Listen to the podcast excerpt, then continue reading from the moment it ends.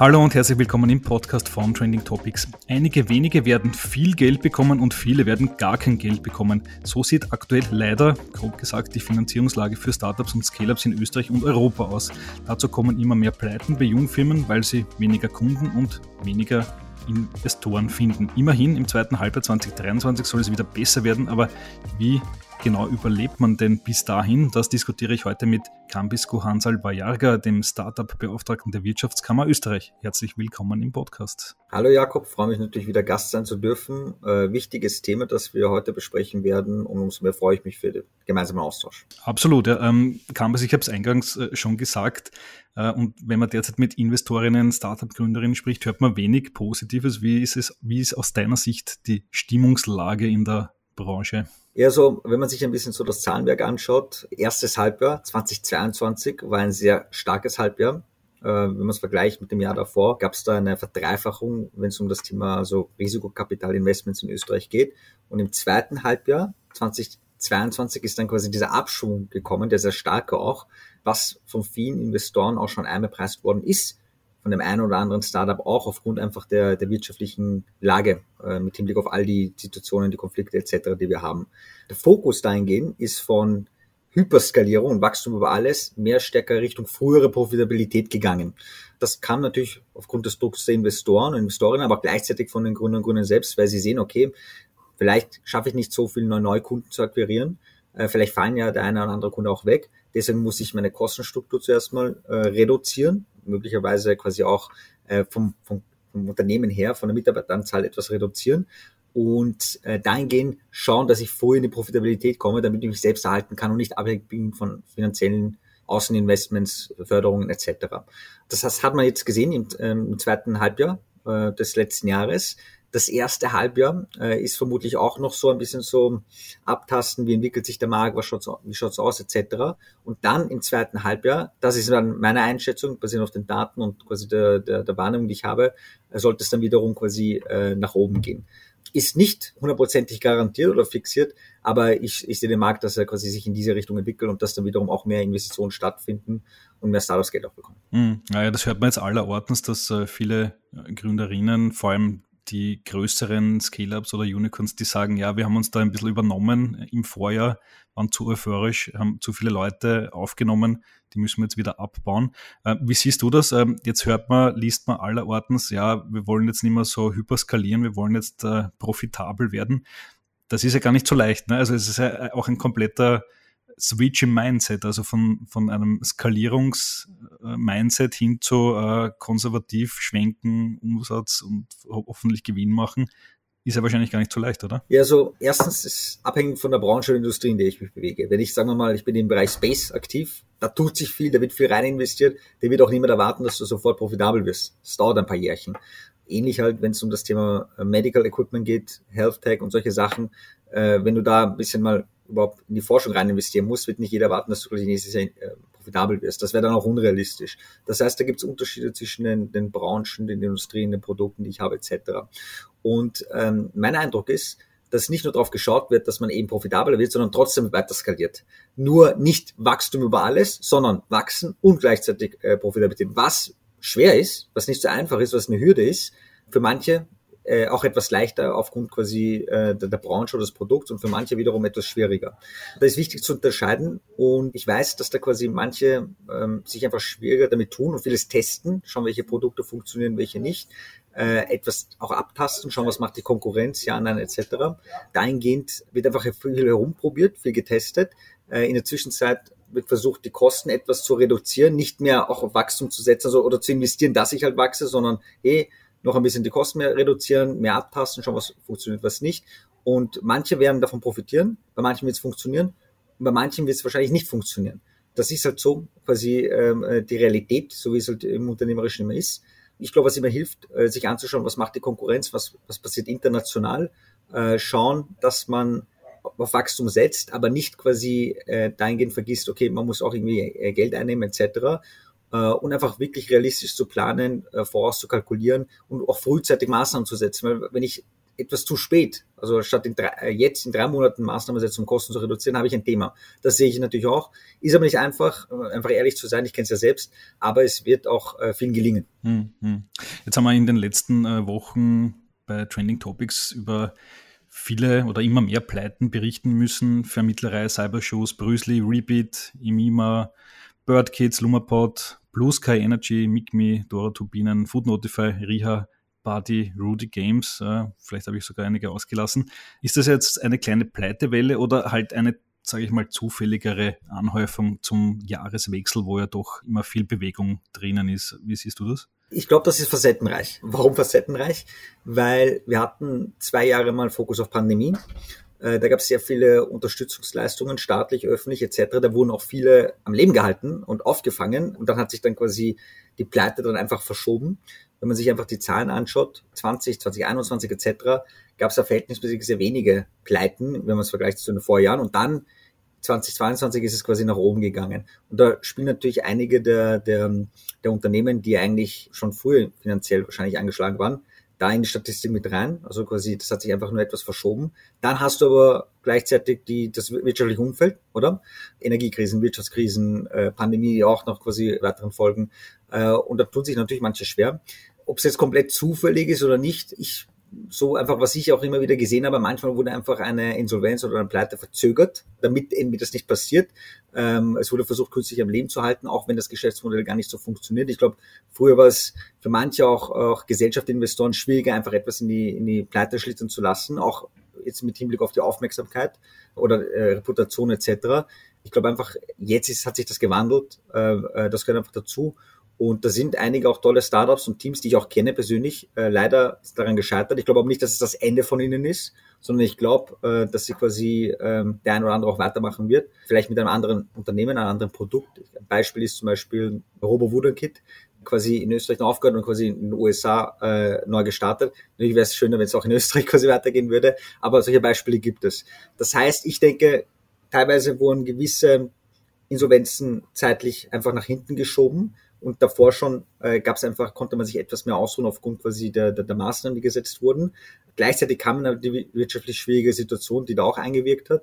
Deswegen, äh, ich sehe es nicht so dramatisch jetzt von, von der Anzahl der Pleiten und Insolvenzen, ist ein Thema.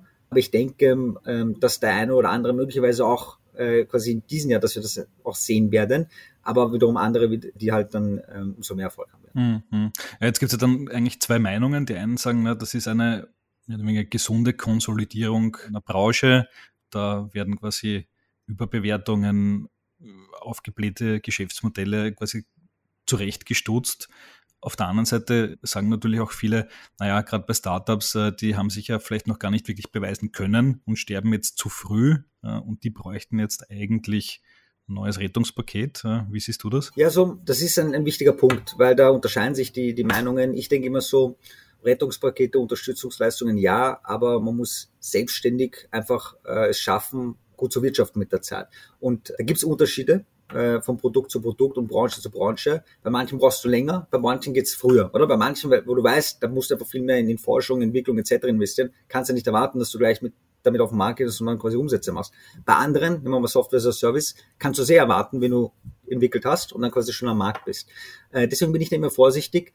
Ich glaube, es braucht vor allem Maßnahmen, um erstens äh, mehr Investitionen in der Breite äh, zu, zu fördern. Das ist mal das eine. Und es braucht Maßnahmen, damit halt ähm, Startups selbst zum Beispiel noch leichter Talente akquirieren können, ihr Team noch besser aufstellen können, weniger Regulatorik in gewissen Bereichen etc., wo man ein bisschen auch freier agieren können. Anstatt dass man sagt, man versucht jetzt quasi alle aufzufangen wieder.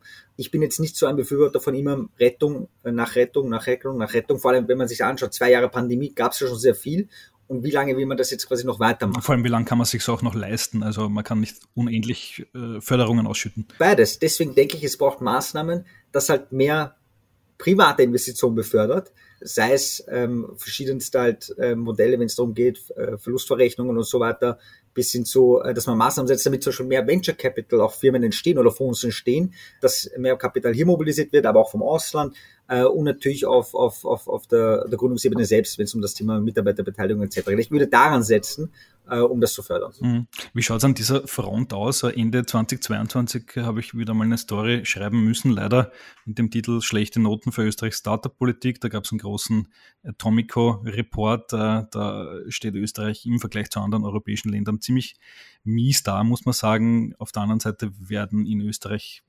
Maßnahmen wie Fund of Funds, Mitarbeiterinnenbeteiligung und so weiter ja irgendwie schon seit gefühlten zehn Jahren gefordert. Äh, getan hat sich wenig. Was weißt du, wie ist der Status quo, was das angeht? Wird es endlich 2023 neue Reformen geben, die das eine oder andere verbessern? Die Frage bekomme ich ja jedes Jahr gestellt, nicht nur jetzt von dir, sondern von anderen. Und jedes Mal bin ich natürlich positive Dinge. Oder sagen, hey, natürlich wird das eine oder andere kommen, etc.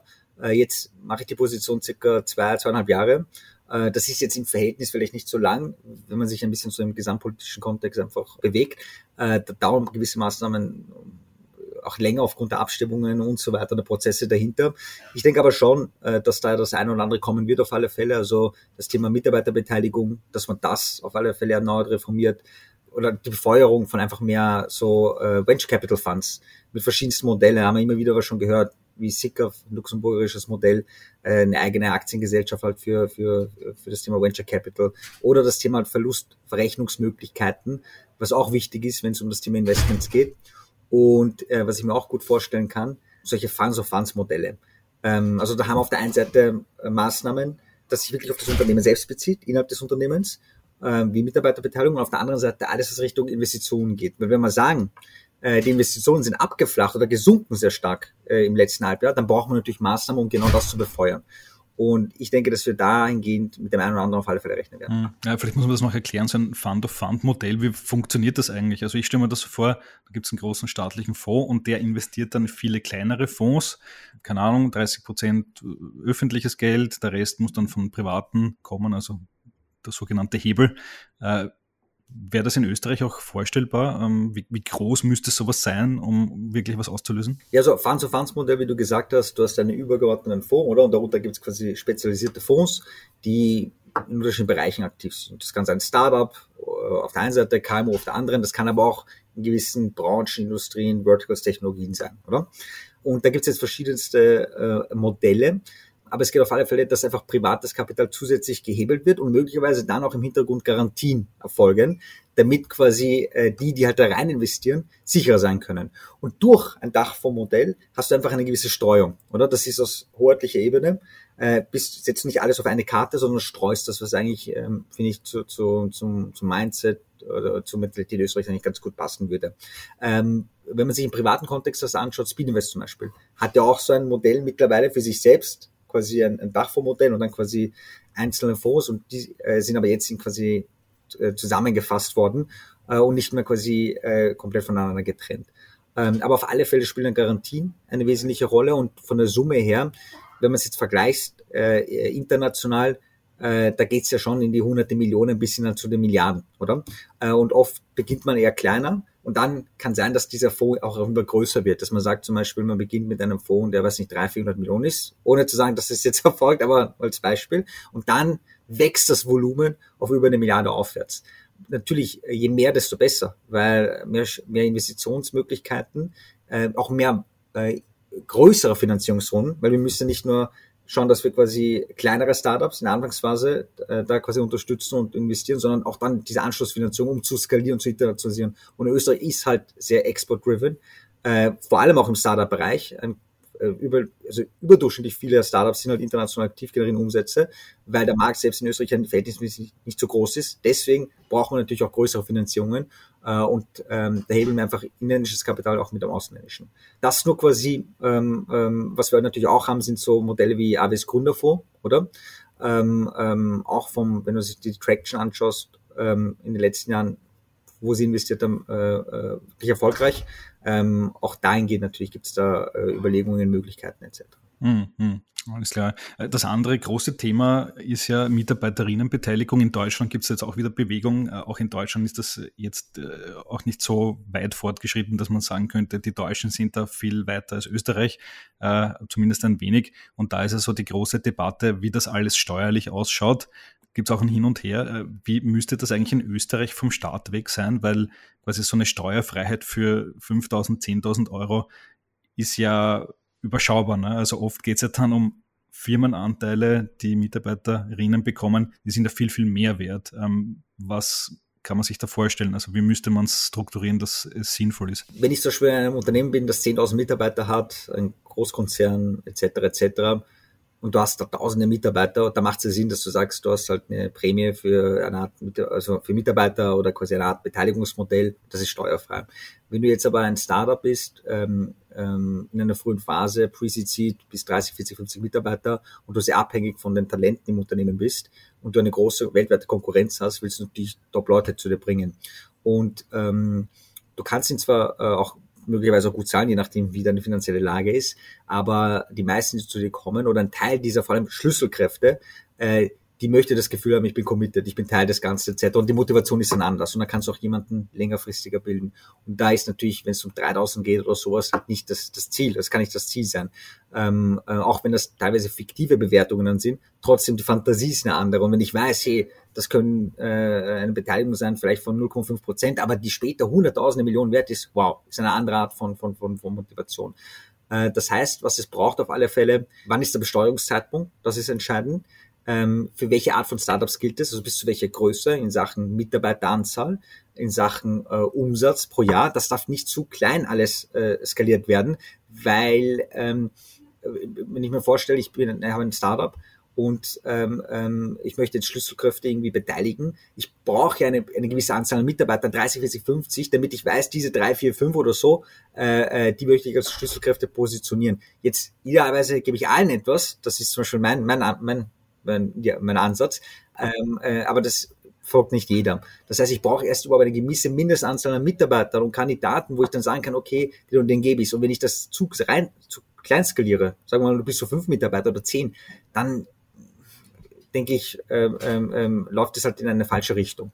Ähm, einfach aus der Praxis heraus. Hm. Also da muss man, unterm Strich muss man größer denken als in, in äh, bis hier Prozent und 3000 Euro. Ne? Genau das, genau das. Mitarbeiteranzahl, Umsatzanzahl, ähm, äh, auch Gründungszeitpunkt, wie weit das geht, das sind so Faktoren. Die Besteuerungszeitpunkt, wann wird besteuert, ähm, ähm, wie ist das dann mit der Konvertierung? Wer kann das dann entscheiden? Der Mitarbeiter selbst oder auch das mit, also immer auf alle Fälle mit dem Unternehmen. Das sind so Sachen, die, die, die entscheidende Punkte sind, ähm, weil sonst ist in der Handhabung zu komplex. Und wenn es zu komplex ist, dann ist die Wahrscheinlichkeit, dass es von Beginn an wirklich nicht genutzt werden kann, sehr groß. Und das muss man natürlich verhindern. Aber so, was ich jetzt, äh, was ich an, von, von der Wahrnehmung her habe, erwarte ich mir eine gute Lösung auf alle Fälle, die praxistauglich ist. Mhm. Ja, das ist auf jeden Fall wichtig, dass es auch einfach zu machen ist. Man kann ja jetzt schon Mitarbeiterinnenbeteiligungen machen, ESOP, Phantom Shares, aber das ist halt alles ein bisschen hardshot und ein bisschen kompliziert. Äh, eine einfache Lösung ist da auf jeden Fall wünschenswert. Ja, klassische Umgehung, es sind klassische Umgehungen, die aktuellen Modelle. Genau, richtig. Ja. Also äh, nur bedingt empfehlenswert an dieser Stelle, am besten dazu gesagt. Okay, na gut, dann äh, sind wir weiterhin gespannt, was da noch so kommen wird. Gib uns vielleicht noch äh, für deine eigenen Programme ein bisschen einen Ausblick. Äh, InnoUp, äh, Startup-Programm der Wirtschaftskammer, hat ja sicher auch einiges vor dieses Jahr. Was ist zu erwarten? Ja, also äh, wir gehen jetzt in den dritten Durchgang von InnoUp, unserer Startup Collaboration Challenge. Wir gehen auch immer mehr in der Breite, wenn es um die, die Buddy-Unternehmen geht, also diese größeren Unternehmen, die da mitmachen. Wir werden so bis Ende April äh, die diesjährigen Buddy-Unternehmen auswählen bzw. festlegen äh, die sich da auch dahingehend noch bewerben. Das ist natürlich jederzeit auch möglich. Wir wollen natürlich dieses Thema mehr Zusammenarbeit umso stärker fördern. Äh, vor allem eben in Zeiten, wenn du sagst, es wird schon schwierig, äh, anstatt alleine etwas zu machen, einfach mehr auf Zusammenarbeit zu setzen. Also das steht sehr im Vordergrund. Ähm, natürlich wird das Thema Nachhaltigkeit, Climate ähm, wiederum im, im Fokus stehen. Was ich mir auch vorstellen kann, es sind so äh, wieder wie im letzten Jahr Energiethemen, aber auch Halbleiter. Halbleiter ist auf alle Fälle sehr, sehr, äh, ein sehr starkes, äh, auch geopolitisches Thema. Müssen wir schauen, was da quasi zustande kommt. Aber für uns ist wichtig, dass wir auch Challenges definieren, die sehr zeitaktuell sind und wir wissen, das ist ein Gesamtanliegen quasi für, für das ganze Land.